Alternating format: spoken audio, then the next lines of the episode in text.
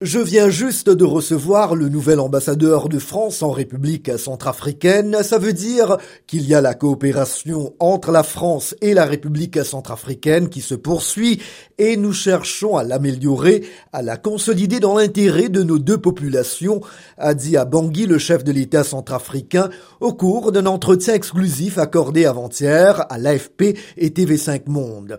Les relations franco-centrafricaines se sont fortement dégradées depuis le rapprochement de Bangui avec la Russie en 2018, avec l'arrivée en RCA du groupe russe Wagner.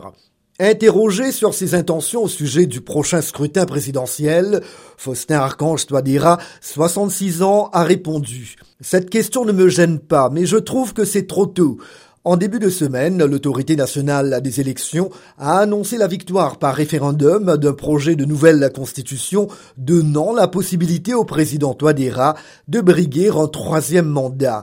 Je suis à mi-mandat, donc je ne réfléchis pas au prochain mandat. Il y a encore du travail et beaucoup de défis pour le peuple centrafricain auxquels je dois apporter des réponses, a-t-il encore déclaré.